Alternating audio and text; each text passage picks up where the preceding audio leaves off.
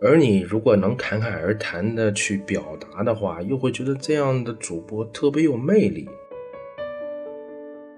我记得，我就去到卖这种广场舞音响的一个音响店里，哎呦，给我推荐的那种模拟调音台啊，就反正也挺贵的。完了，老板也跟我说啊，效果特别好，特别棒。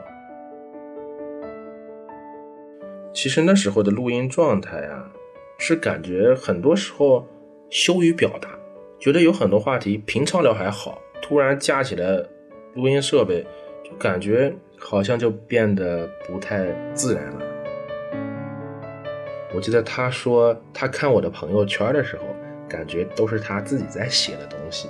哎，那一刻可能他真的是那个懂你的人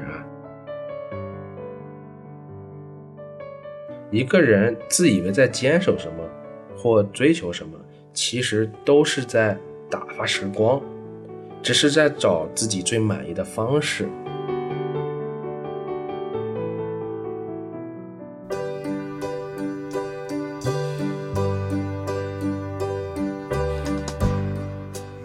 Hello，大家好，欢迎收听本期的英雄电台，我是普鲁。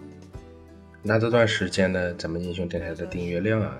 一直在增加，有很多新关注我们英雄电台的人，包括一些我们的朋友，所以这一期我就和大家聊一聊我是怎么开始做播客，包括这一年半的时间发生的一些小故事吧。